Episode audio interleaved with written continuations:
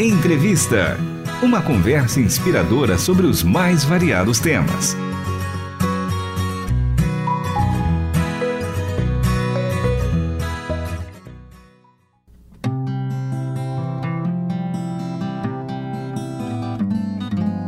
Salvador maravilhoso, Deus que tomou o meu lugar, Cordeiro entregue ao Calvário, morto para nos salvar, oh, morto para nos salvar. Esse é o programa Entrevista. Estamos de volta aqui com o Marcos Oliveira. Eu sou Michele Gomes e a gente continua esse papo sobre a imersão que o Marcos teve lá na Índia. Em junho, ele fez uma viagem para a Índia. Foram 18 dias intensos. O Marcos, que é missionário da Igreja Presbiteriana Independente na Missão Sena e gestor do Adote Índia no Brasil, seja mais uma vez, muito bem-vindo aqui ao programa Entrevista, Marcos. Obrigado, Michele. Agradeço aos ouvintes também. E vamos continuar o nosso bate-papo, porque ah, foram tantas experiências, tantas experiências, é, e é um privilégio a gente poder contar aqui para vocês essa, essas experiências. E olha só, no episódio anterior, você que não ouviu a primeira parte dessa conversa, vai lá no nosso site rtmbrasil.org.br, ouça a primeira parte. Começamos com música também e continuamos, né, esse segundo episódio com essa canção tão especial que tem uma história muito impactante. Antes é, de gravarmos essa entrevista, o Marcos tinha comentado comigo. Eu falei: a gente precisa contar isso para os nossos ouvintes. Que experiência linda, maravilhosa. Você que não ouviu a primeira parte, ele comentou dos cultos que ele participou lá na Índia e a maneira alegre dos nossos irmãos indianos de louvarem a Deus. E você também teve a oportunidade de louvar a Deus tocando e cantando em português? Eles queriam ouvi-lo cantando em português? Como que foi isso, é, Marcos? Nós temos também brasileiros né, lá. É, mas é, uma das líderes da missão, ela já está lá há 32 anos, é uma brasileira aqui de São Caetano, né? Então, quando eu cantava é, Muitos Virão te, te, Louvar, do Jorge Camargo, ela chorava, Ai, que lembrava de casa, né? Dessas, dessas questões todas. Então, é, foi muito é, precioso para mim esses momentos de estar cantando, né? Mesmo, mesmo em português, né? Porque os cultos lá são é, ou inglês ou hindi, então cantando em português, mas teve um grande significado, né? Tanto para mim quanto para os nossos irmãos aí ouvir essas canções. Agora conta para o nosso ouvinte como que foi essa experiência dessa canção que a gente abriu o nosso episódio de hoje, Salvador Maravilhoso. Esse louvor faz parte, né, de uma dessas experiências profundas que você teve sim, lá, não faz? Sim, sim, faz parte, sim. É, praticamente, quase nos últimos dias que eu estava na Índia, nós participamos de um culto da Associação de Pastores de Delhi. Eles estavam levantando recursos para reconstruir uma igreja que foi totalmente destruída em Manipur, né? Acho que é importante até abrir um parênteses agora para falar sobre essa questão da perseguição. Essa região tem sido muito atacada recentemente, não é, Marcos? Olha, eu acho que já tem agora mais de 300 templos que foram destruídos. Uh, São queimados. Queimados, né? Então, realmente, assim, fogo, né? Então, mais de 100 pessoas foram assassinadas, irmãos nossos foram assassinados. Então, nesse contexto, é, praticamente de uma guerra realmente, né, que está acontecendo lá e legitimada por algumas autoridades.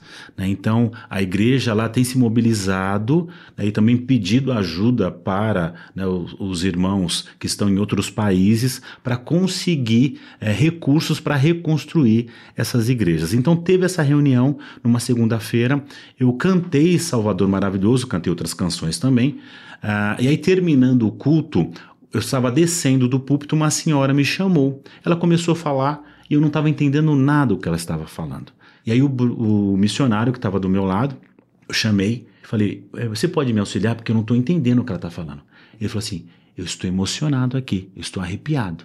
Ela está agradecendo a sua vinda para cá, mas ela está falando que o Espírito Santo traduziu para ela a canção e ela está me falando a canção aqui. Que coisa linda! E aí eu sou, eu te falei, eu sou um presbiteriano cético.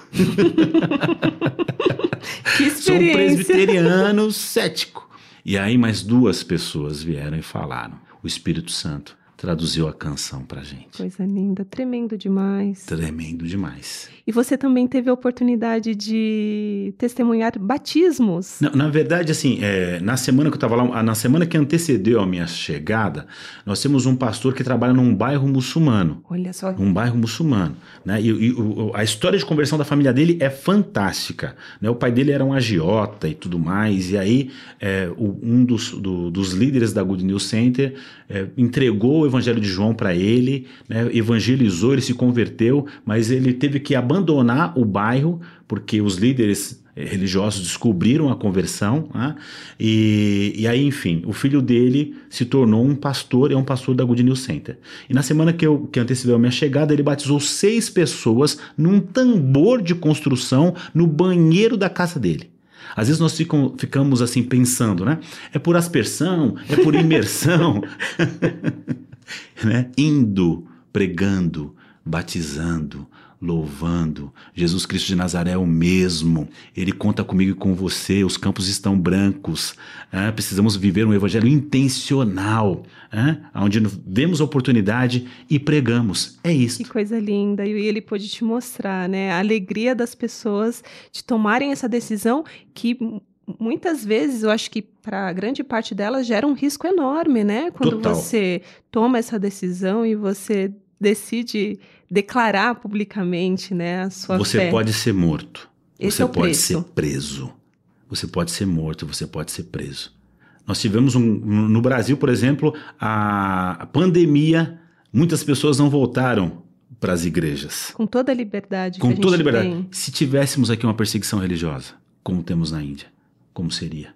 Então, a- a minha vinda, minha volta para o Brasil, é, o meu coração tem ardido realmente para mim ser missionário para a igreja evangélica brasileira, falando: nós podemos mais.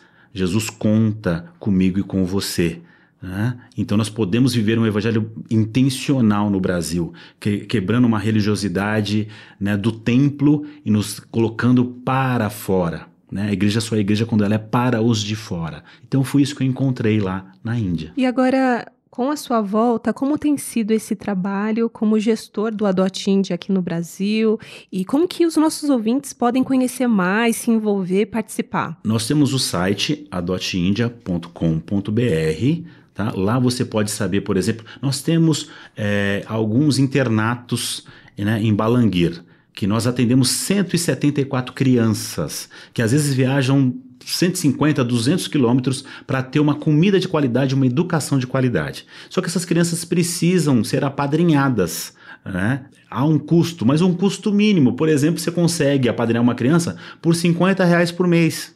Então lá no site você tem condições de ver como funciona essa questão do apadrinhamento. Né? Então eu tenho ido também em igrejas, tá? Então tem o meu contato, né? Você, a gente pode deixar aqui o meu contato, tá? Meu WhatsApp fica à disposição de vocês, que eu também tenho ido em igrejas para falar sobre todo o meu trabalho missionário e, e missional, para fazer realmente esse despertamento na igreja, né? É, porque tem várias questões. A gente precisa reconstruir uma casa lar lá.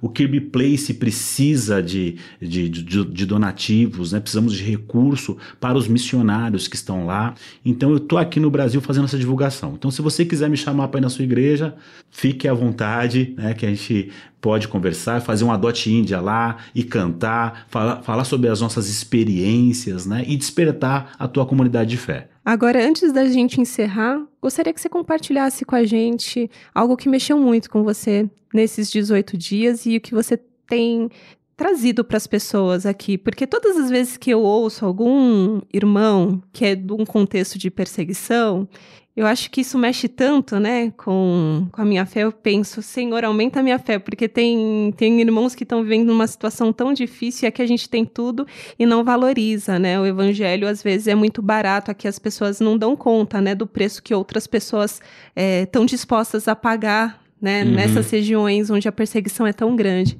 Para você, qual mensagem você gostaria de deixar aqui para os nossos ouvintes em relação a essa experiência? o Evangelho de Jesus Cristo de Nazaré, que eu tive a oportunidade de ver, numa simplicidade. Às vezes a gente quer inventar a roda, né? Mais para a questão é, da performance do que pelo conteúdo. A gente precisa voltar ao conteúdo, à vida intencional, aonde, as, aonde a gente vai passando pelos lugares e a gente vai deixando as marcas de Jesus como discípulos dele. Discípulos, não como religiosos, mas como os discípulos dele. É, as pessoas precisam ver Jesus em nós. Ah, eu falo que as pessoas cansaram da nossa frase Jesus te ama. As pessoas querem ouvir se os discípulos de Jesus as amam, com amor intencional, prático. Hum? Então foi isso que eu encontrei lá, um amor prático, intencional. Né? Então, hoje, eu falo que a igreja brasileira é meu maior campo missionário. Maravilhoso. Vamos encerrar com música, então? Vamos. E muito obrigado. Eu que agradeço, Marcos. Salvador maravilhoso,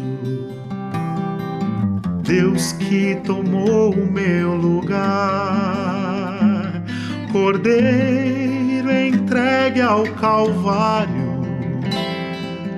morto para nos salvar, oh, morto para nos salvar. E hoje tivemos a alegria de receber Marcos Oliveira, missionário da Igreja Presbiteriana Independente na Missão Sena e gestor do Adote Índia no Brasil. Hoje, produção e apresentação de Michele Gomes e trabalhos técnicos de Luiz Felipe Pereira, Pedro Campos e Tiago Lisa. Até o próximo Entrevista. Você acabou de ouvir Entrevista. Realização Transmundial.